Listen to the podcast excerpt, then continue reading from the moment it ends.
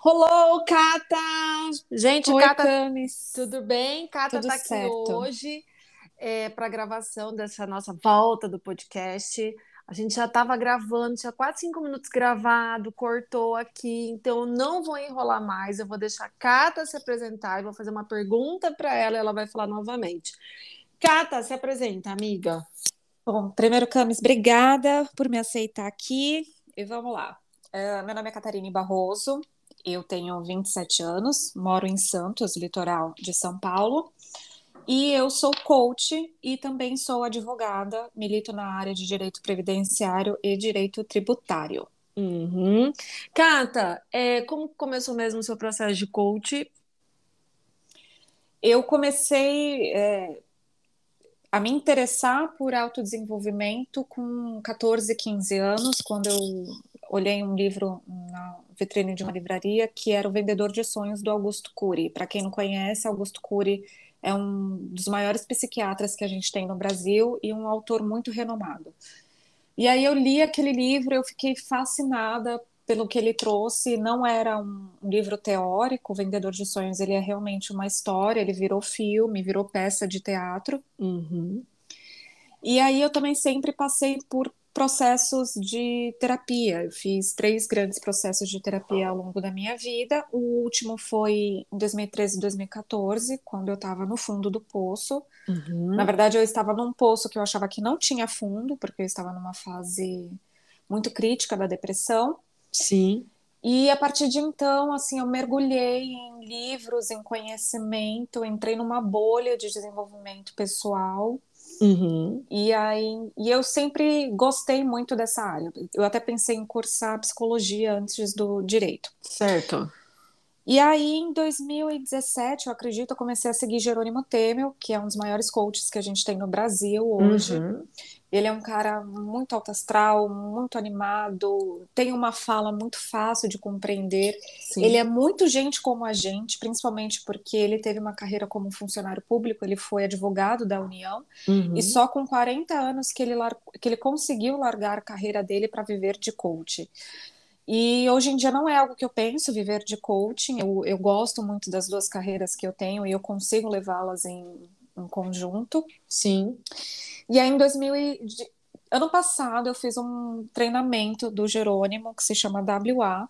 Uhum. É um treinamento de três dias, assim, de alto impacto emocional. E aí eu me propus que em setembro de 2020, foi no feriado 7 de setembro de 2020, eu me Uhum. coloquei que até 7 de setembro de 2021 eu seria coach. Foi até Pra- antes, né, Cata? Foi, Camis. Eu queria ser coach porque eu sei a transformação disso na minha vida. Aham. E eu quero proporcionar isso para outras pessoas, porque se tem algo que. E eu não entendia isso. Antes de passar por um processo de coaching, antes de passar pelo treinamento, eu não entendia isso. Mas algo que me machucava bastante era Uhum. olhar para uma pessoa e saber que ela poderia muito mais do que ela estava tendo ou sendo naquele momento. É verdade, não, isso é verdade, né, Cata? Porque, tipo, o processo de coach, se todo mundo tivesse condições de passar, seria muito bom para você se, tipo, se autoconhecer. Tem gente que é muito infeliz em vários aspectos da vida, e o coach trabalha muito isso.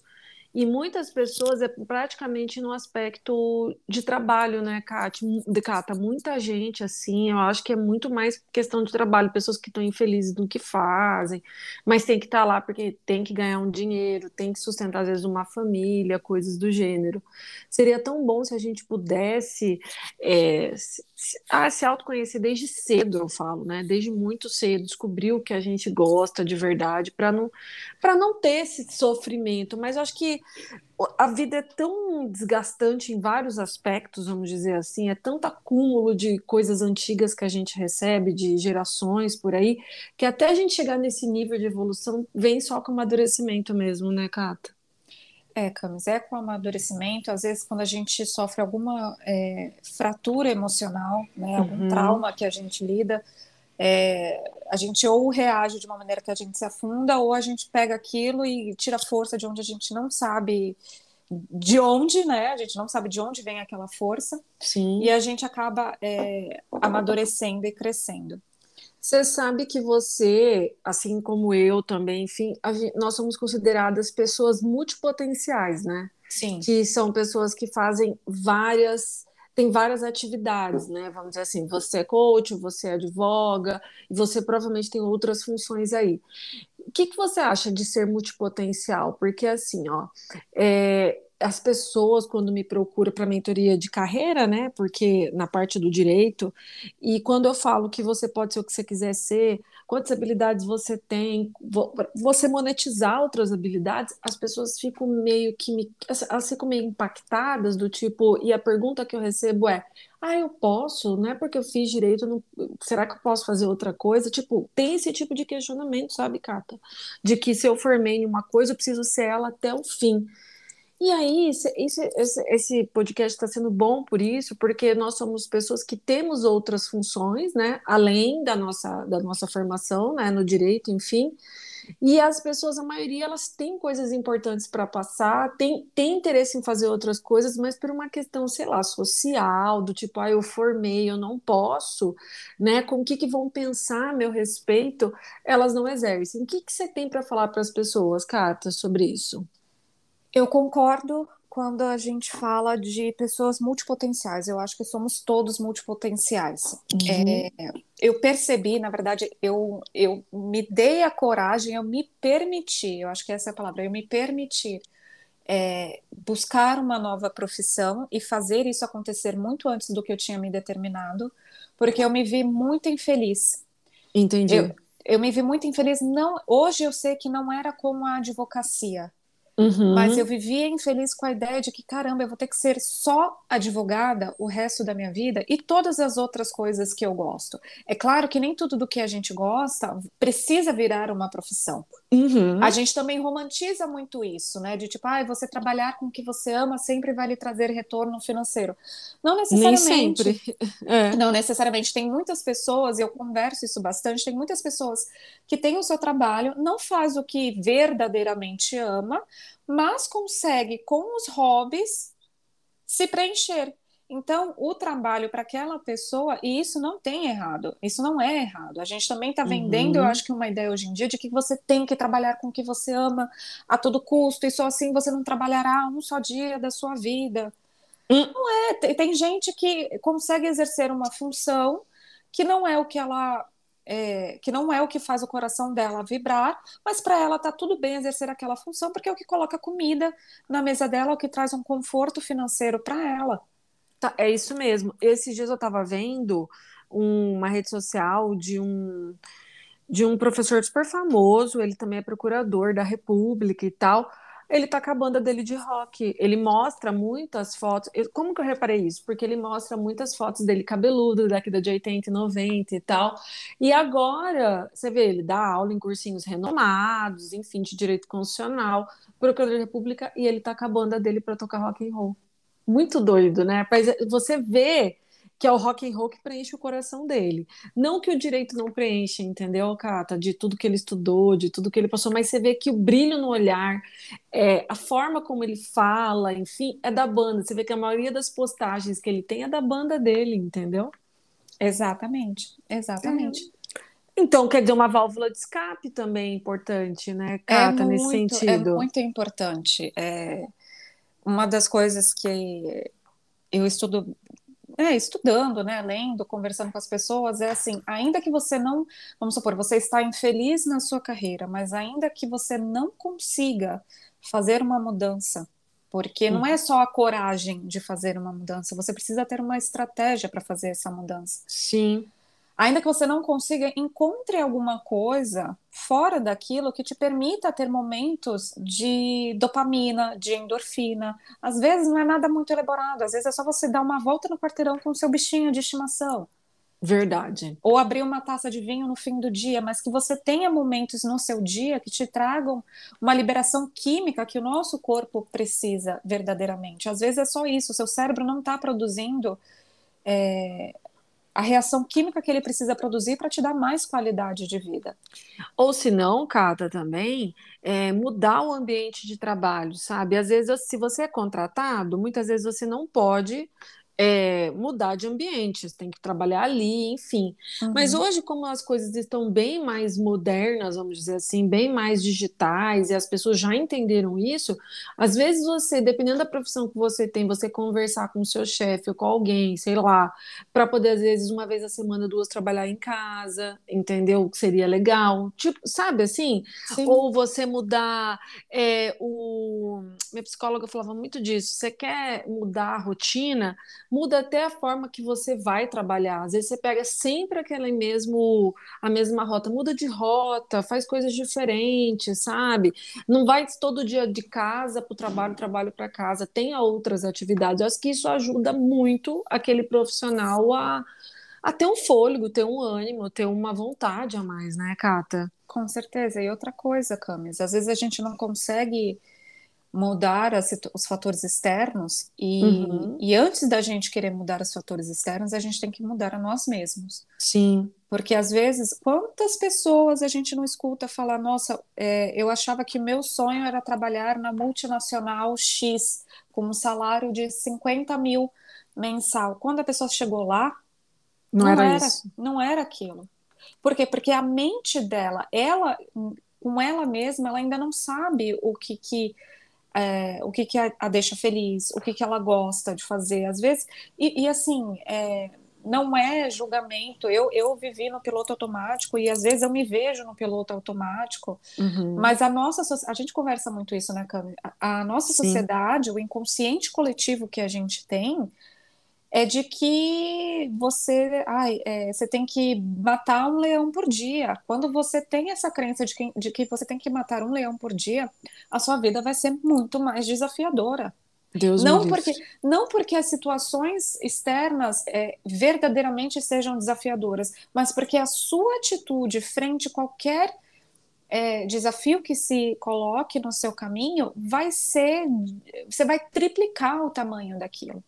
A é. gente, é, dentro do coaching, a gente trabalha com autossabotagem, com sabotadores, uhum. que é uma construção também de um outro psicólogo.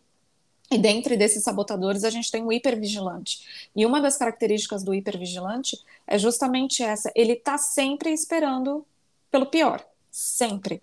Nossa. Então, às vezes, assim, ele quebra, uma mulher quebrou a unha, você vai acabar com a, com a, com a semana dela porque Sim. ela quebrou a unha. E não é porque ela é uma mulher, as pessoas falam, ah, é futilidade. Não, é porque a mentalidade dela, o sabotador dela, a forma como ela foi crescendo, as coisas que ela ouviu, e às vezes a gente não lembra. A gente não lembra, raramente a gente tem memórias é, antes dos oito, sete anos, mas é ali que a nossa mente, que, a, é, que as nossas camadas da cebola vão, vão se formando. É verdade. E você sabe, Cata, que depois de 2019, né, metade de 2019, eu comecei a trabalhar 24 horas em casa, eu só vivo aqui, né? E o meu marido, ele é um cara que o trabalho dele trabalha numa multinacional e ele tem que viajar a semana inteira fora. Ele, a gente mora em Cuiabá, aqui no Mato Grosso, então ele roda o Mato Grosso. Cara, para ele, que tipo me via de manhã e à noite e à tarde fazendo mil coisas, para ele é inconcebível que às vezes eu tô aqui à tarde boa no sofá, que eu já dormi mais cedo, que eu fiz outras coisas. Tipo assim, para ele parece assim que não existiu uma Camila de, sei lá, 11, 12 anos desesperada, parecendo um trem desgovernado. Ele só consegue olhar de dois anos para cá que eu tô sentada no sofá, que eu tô assistindo uma série. Eu mesma não estou preocupada e a pessoa está preocupada no meu lugar, entendeu? É muito doido isso, porque na concepção dele é: se eu estou rodando que nem louco, trabalhando que nem louco, ela também tem que ser assim. Mas e aí? Eu não quero mais ser assim entendeu? Não, não, não me fez bem, já foi minha época, eu já estou aproximando dos 40 anos, a minha, é, a minha vontade, a minha disponibilidade, elas mudaram e aquela, aquele volume de trabalho que eu tinha mexe muito com a minha cabeça. Eu me sinto cansada psicologicamente falando, sabe, Cata? E eu não vejo dessa forma, eu acho assim que se você trabalha no que você gosta, realmente daquilo que te faz bem, na verdade, você pode trabalhar de onde você quiser mas é um choque ainda. Então, na cabeça dele, é aquela história, mas por que que eu tô rodando muito e ela tá aqui? Entendeu? É tipo isso, sabe? Exatamente. É, essa questão de Eu até compartilhei hoje no, nos stories, eu abri ontem uma caixinha e me fizeram uma pergunta de qual era o meu maior desafio. Uhum. E para mim, o meu maior desafio é justamente entender que o outro, assim como eu, está buscando a felicidade dele. Só que o que é felicidade para mim não é felicidade para você.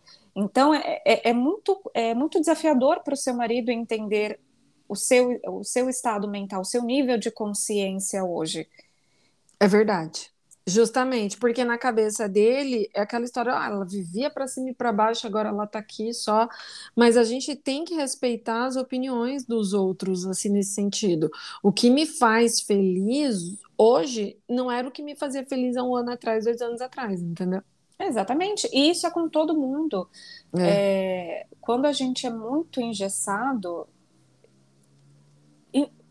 inevitavelmente você vai ter uma vida muito mais é, pesada.